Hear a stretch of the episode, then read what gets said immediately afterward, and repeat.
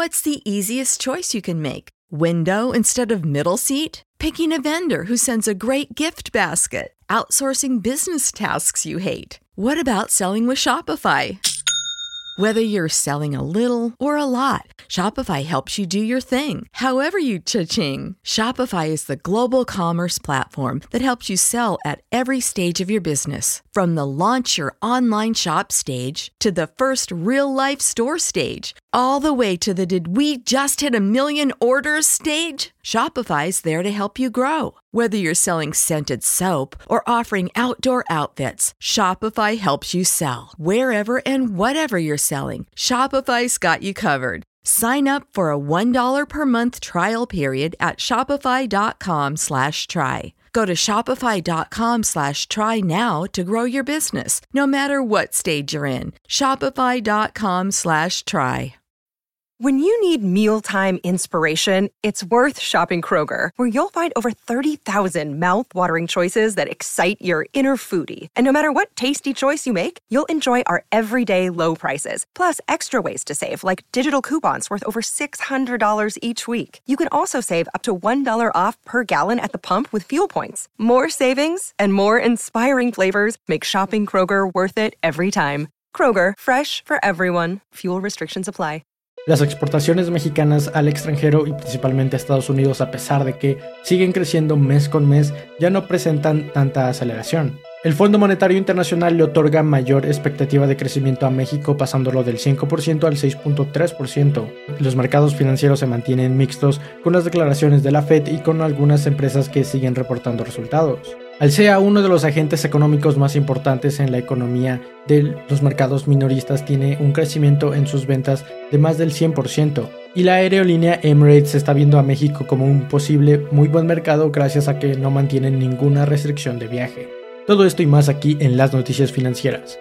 Hola a todos y bienvenidos a las noticias financieras. El día de hoy, como todos los días de lunes a viernes, vamos a estar hablando acerca de las noticias que sucedieron alrededor del mundo financiero. Así es que, si no quieres perderte nada de eso, vamos con el video y empezamos, por supuesto, con la, con la economía mexicana. Que justo ahorita acabamos de recibir los datos de junio en cuanto al comercio exterior, el cual empieza a mostrar un poco de falta de dinamismo como lo venía haciendo en meses anteriores, ya que tan solo ha crecido en junio con respecto a mayo en un punto 3% lo cual significa que el mercado exterior mexicano, es decir, las exportaciones, todo lo que tiene que ver con la balanza comercial, sigue estando bien. Los números se mantienen sanos, aunque ya no están creciendo tanto a tal ritmo como lo venían haciendo a meses anteriores. Y es que con respecto al INEGI, como ya lo mencionábamos, creció únicamente en junio con respecto a mayo un punto 3%, lo cual podría derivarse de ciertos factores. Por ejemplo, Estados Unidos, que estaba reabriendo su economía en meses anteriores, en marzo, abril, mayo, porque ya tenían un alto índice de vacunación, o al menos la vacunación ya estaba libre y abierta para cualquier persona lo cual estaba haciendo que su economía empezara a moverse bastante rápido y necesitaran mayores productos, lo cual prácticamente estaba haciendo que las exportaciones mexicanas crecieran muchísimo. Y ahora que la movilidad en Estados Unidos pues ya llegó como a su pico, no es que esté bajando, sino que se está manteniendo. Lo mismo está sucediendo con las exportaciones mexicanas que no están bajando. Y de hecho, en comparación con el mes anterior, siguen subiendo, pero ya podríamos estar hablando de que ahí se pueden quedar, se pueden mantener en ese punto, lo cual sería algo saludable. Aunque la escasez de microchips también podría explicar que ciertos productos no se están fabricando como se venían fabricando anteriormente. Porque, por ejemplo, México es un gran productor de automóviles y de televisiones planas, los cuales ambos se han visto afectados por la escasez de microchips. Aunque eso sí, en las exportaciones petroleras ni se diga, porque crecieron más de un 18% gracias a que pues estaba necesitando de más petróleo y a que el, precios estaban bastante altos por la escasez, porque la OPEP estaba manteniendo ciertas restricciones en la producción. Pero el que más preocupa es el sector automotriz que no incrementó y de hecho decreció en un 1.4%. Esto sí es bastante preocupante porque el sector automotriz y su sector exportador es uno de los más importantes, uno de los agentes económicos mexicanos más importantes que podría hacer que la economía crezca o no. Esto porque ya varias plantas de producción de automóviles en México han parado la producción por la escasez de microchips. Y ahora que también tenemos este conflicto con la interpretación de las reglas de origen en Estados Unidos y México, Canadá y que son de esta manera y que Estados Unidos dice que son de otra, también podría ser un gran impedimento para que estas para que estas exportaciones no se vean tan beneficiadas. Pero ahora nos pasamos a la noticia del FMI, el Fondo Monetario Internacional, que acaba de incrementar la expectativa de crecimiento para México porque ellos están diciendo que ven mejores condiciones en este segundo trimestre que las que veían en el primer trimestre. La calificación anterior de México había sido un 5%, la cual de hecho habíamos mencionado en este mismo canal. Sin embargo, la aunque la expectativa de crecimiento mundial era de un 6% por lo que nos encontrábamos por debajo del promedio. Sin embargo, ahora la acaban de incrementar hasta un 6.3% porque ya la gente está más vacunada. El índice de vacunación en México ha incrementado desde el primer trimestre, lo cual podría ser un signo de que va bien la economía y más bien las condiciones están puestas para que la economía vaya bien. Y ya con esta actualización nos pone mínimamente en el promedio de lo que va a crecer la economía global, para que no nos quedemos atrás. Y es que de hecho hay algunas otras economías como la India que han estado disminuyendo su expectativa de crecimiento, porque ha habido una escasez en la vacunación bastante alta. Los mercados financieros están mixtos porque varias empresas han estado dando sus resultados. Esto provoca algo de volatilidad, justo como lo veníamos diciendo el día de ayer. Y los índices en Estados Unidos tienen todas las posibles variantes con las que podrían terminar. El Dow Jones terminó a la baja con unas ligeras bajas, no tan bajas, pero con unas ligeras bajas. El SP 500 prácticamente se quedó plano sin ningún cambio, tuvo una muy ligera baja, pero básicamente está plano y el Nasdaq terminó con unas buenas ganancias de más del 1%. Mientras que el día de ayer terminó la conferencia de Jerome Powell y la Reserva Federal de Estados Unidos que se dio entre el día martes y miércoles, donde prácticamente no hubo ningún cambio.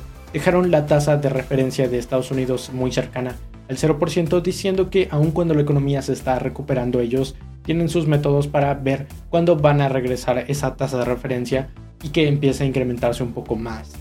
Los bonos de referencia de Estados Unidos durante la reunión empezaron a incrementar en la tasa de referencia que pagan a los inversionistas, aunque cuando esta terminó empezaron a bajar una vez más. PayPal cayó el día de ayer hasta un 6% y Facebook un 4%, después de que anunciaran que van a tener una desaceleración en el crecimiento de sus usuarios. Esto porque en el año 2020 crecieron de una manera grotesca, algo que no estaba presupuestado, entonces por supuesto ahora van a empezar a decrecer en cuanto al crecimiento de sus usuarios. No decrecer, pero por supuesto que sí van a empezar a crecer no tan rápido como lo estaban haciendo.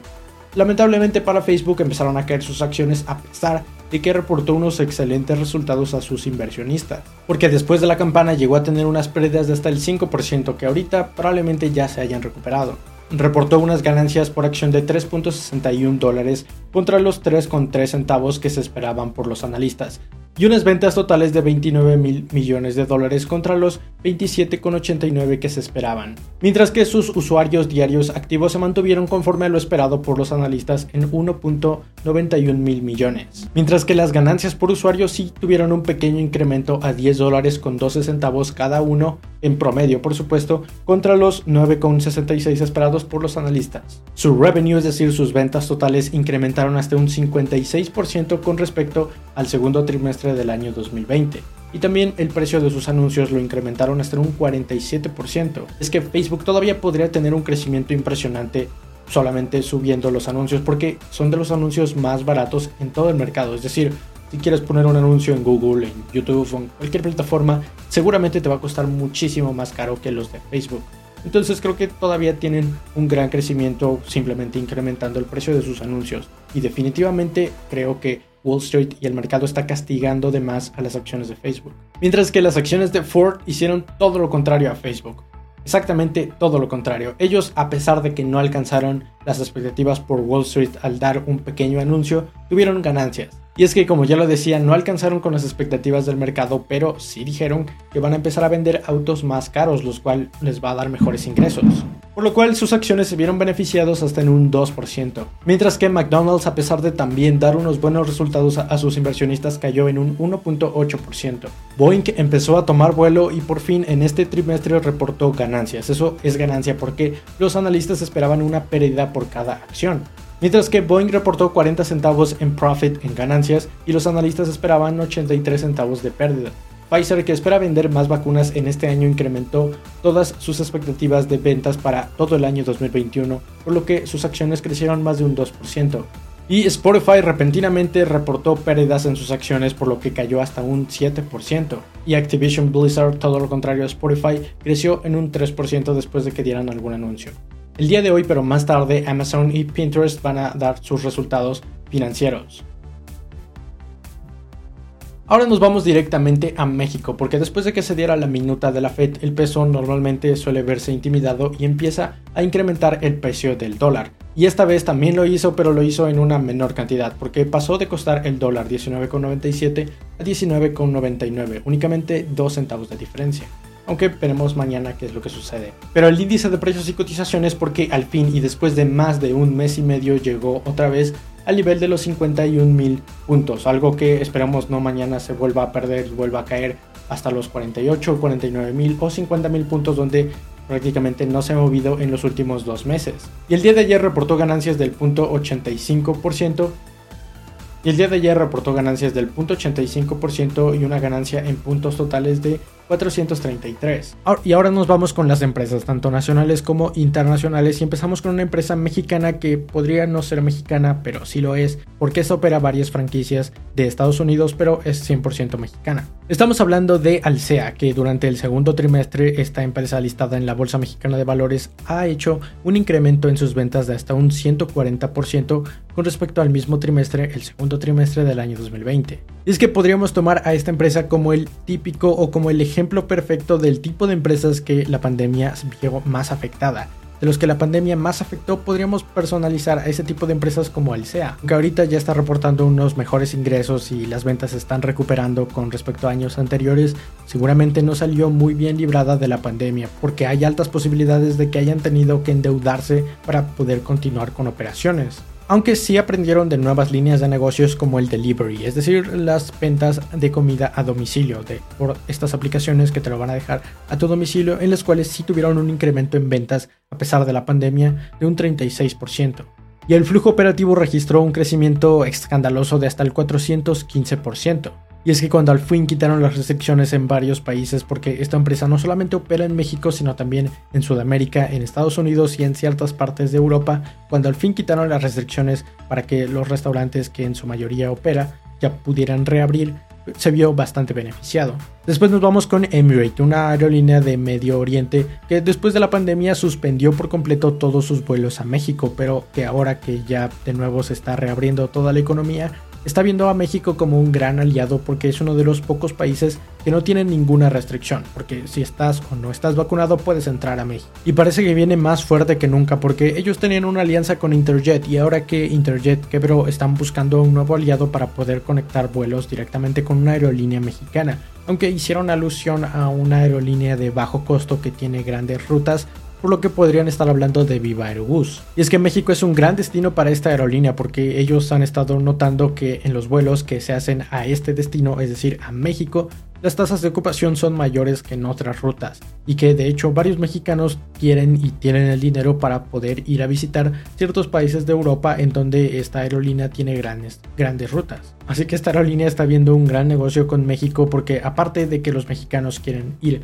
a ciertos lugares de Europa, sus vuelos que vienen de Europa hacia acá también tienen y registran buenas tasas de ocupación. Pero bien, esas son básicamente todas las noticias que tienes que saber que sucedieron hasta el día de hoy. Recuerda que puedes escuchar las noticias financieras en el formato de podcast y también puedes seguirme en cualquiera de las redes sociales y compartir el video para que más personas conozcan todo lo que está sucediendo alrededor de las finanzas y del mundo financiero.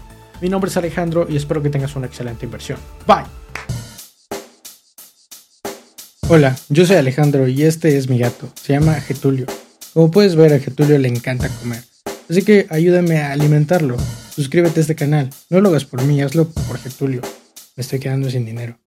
When you need mealtime inspiration, it's worth shopping Kroger, where you'll find over 30,000 mouthwatering choices that excite your inner foodie. And no matter what tasty choice you make, you'll enjoy our everyday low prices, plus extra ways to save, like digital coupons worth over $600 each week. You can also save up to $1 off per gallon at the pump with fuel points. More savings and more inspiring flavors make shopping Kroger worth it every time. Kroger, fresh for everyone. Fuel restrictions apply.